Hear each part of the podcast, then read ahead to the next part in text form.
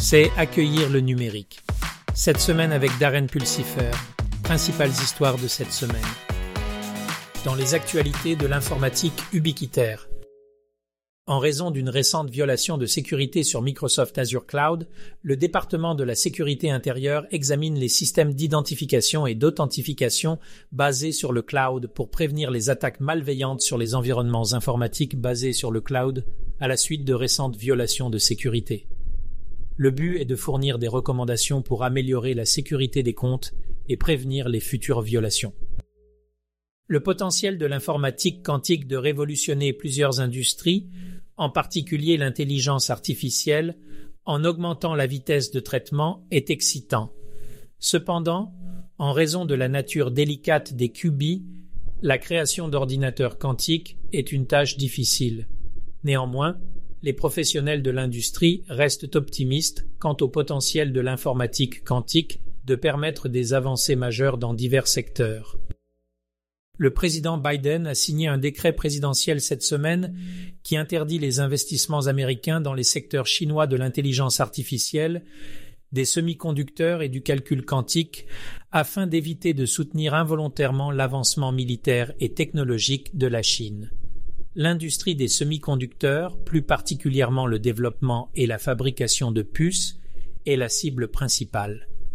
La Chine a exprimé son mécontentement face à ce décret, affirmant qu'il perturbe les liens économiques. Le décret s'applique aux futurs investissements et peut comporter certaines exceptions. Dans les actualités de gestion des données, la Chine propose de nouvelles règles pour limiter la technologie de reconnaissance faciale et protéger la vie privée des utilisateurs.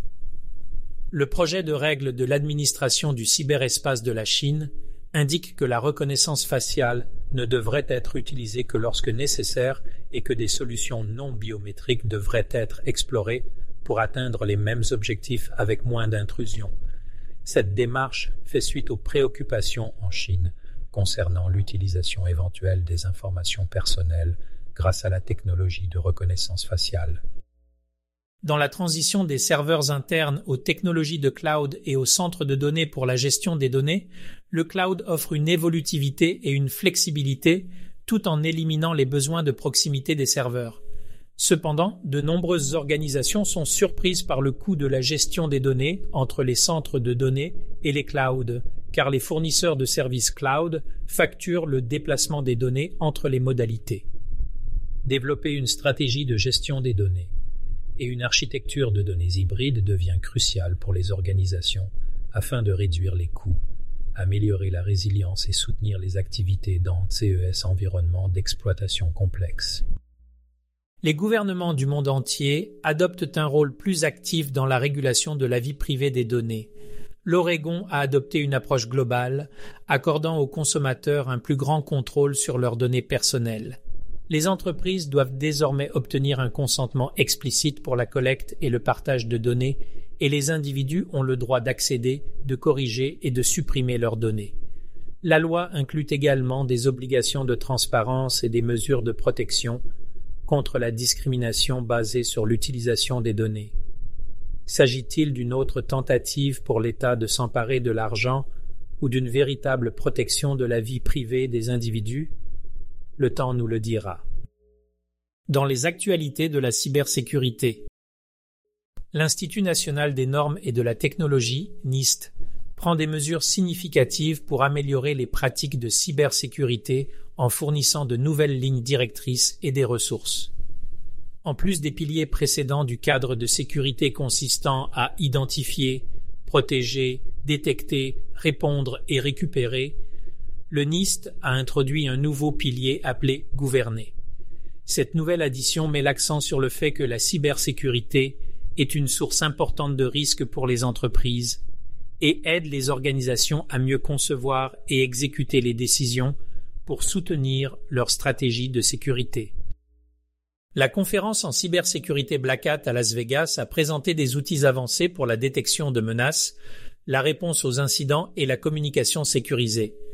Ces outils visent à renforcer la défense en cybersécurité des organisations face aux menaces et aux défis émergents.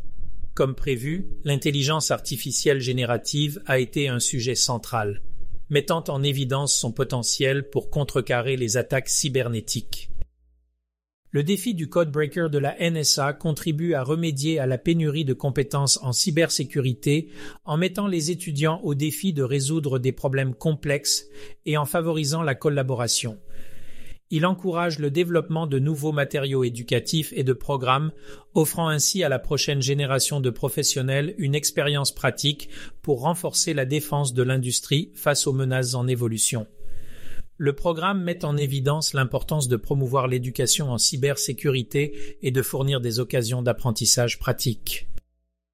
Dans les actualités du podcast sur la transformation numérique, Darren interview Sonu Panda, le PDG de Prescriptive Data, dans cet épisode. Ils discutent de la façon dont leur logiciel aide les propriétaires de biens immobiliers commerciaux à transformer leurs bâtiments en espaces intelligents et efficaces. C'est tout pour cette semaine d'accueil du numérique. Si vous avez apprécié cet épisode, consultez notre podcast hebdomadaire complet Accueillir la transformation numérique et visitez notre site web embrassingdigital.org. Jusqu'à la prochaine fois, sortez et faites quelque chose de merveilleux.